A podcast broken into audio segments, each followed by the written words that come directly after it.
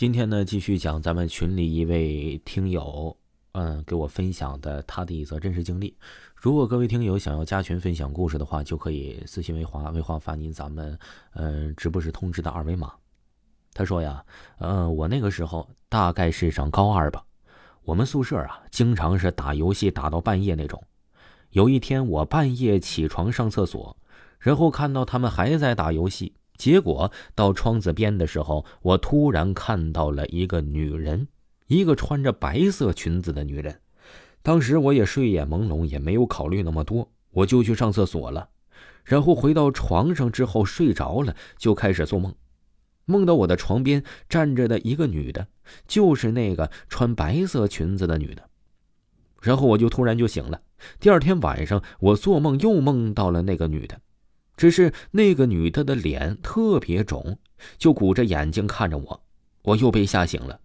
到了第三天，我做梦又是那个女的，当时做梦就是梦到我在家里，突然就有人敲门了，然后我就去开门，就看到她穿着白色的裙子，打着一把红伞，在我的家门口。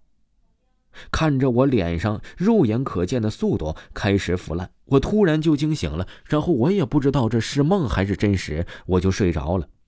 后来打电话呀，和奶奶他们说，他们家是大人是比较迷信的，就让这个听友回家了，然后给他弄了点鸡血和呃墨水，还有糯米，就带着听友去十字路口开始念经，用竹鞭开始抽他，最后让他把那碗鸡血、墨水、米饭混在一起。然后摔了，到这个当天晚上，听友说呀，我也就再也没有梦到了。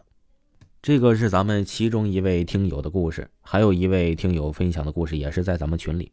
他说，第一个，我朋友是住在农村，有一天我朋友发烧了，他妈妈就带着他去挂针水，挂到十二点多才结束。然后他和他妈妈走到了路口一棵大树前面的时候。我的朋友就跟他妈妈说，看到一大朵黑色的莲花，就像观音菩萨那种莲花底座那种，但是是黑色的，一直围着大树转。他妈妈就喊他说：“千万不要看！”拉着他就回家了。长大了才知道，他们农村的习俗就是在外面出意外死掉的人是绝对不可以抬回家的。大多数在外面出意外的人就在那棵大树下面搭个帐篷。然后棺材啥的都放在里面，做完法事再抬上去土葬。这第二个故事啊，就是，呃，这个听友的朋友的朋友发生的事儿。那个时候他们还小，当时他的同学在的城市，以前他家住的那里啊，还是城乡结合部。他们小学后面以前就是一块坟地，后来因为要建一个博物馆，就把坟场铲平了。他和他的几个小伙伴就去那块地上玩游戏啥的。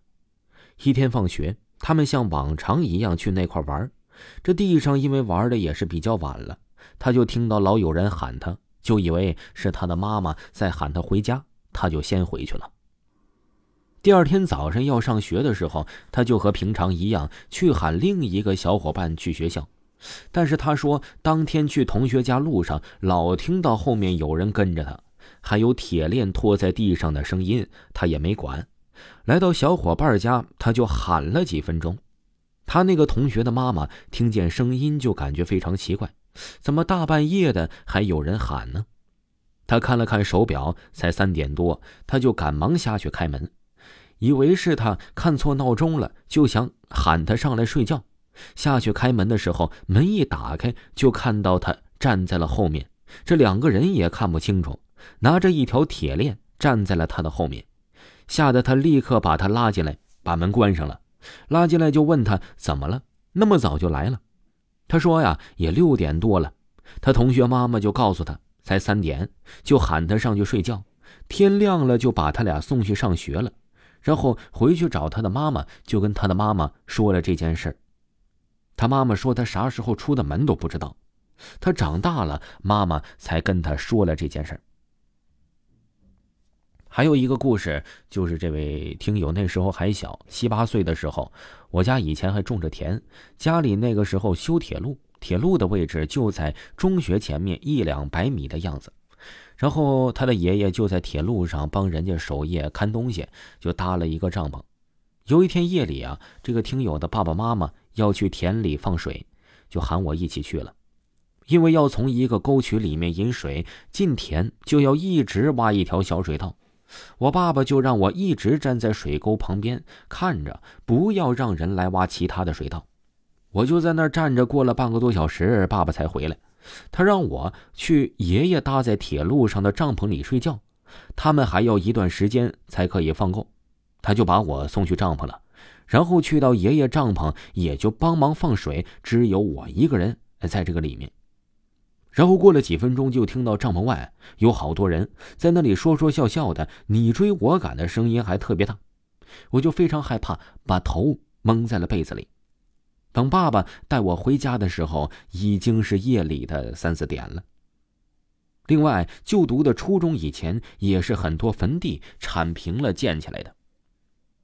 这个听友还说，他爷爷帐篷距离他们学校的距离也非常的近，是不是巧合呢？听众朋友，听友分享的故事就全部给您播讲完了。如果您喜欢维华的其他的专辑的话，可以听一下维华的《本神豪你惹不起》这本书呢，也是非常的好听，非常的耐听。喜欢的朋友，咱们的铁粉一定要去听一听，记得帮维华一条龙点赞哦。咱们下期。再见吧。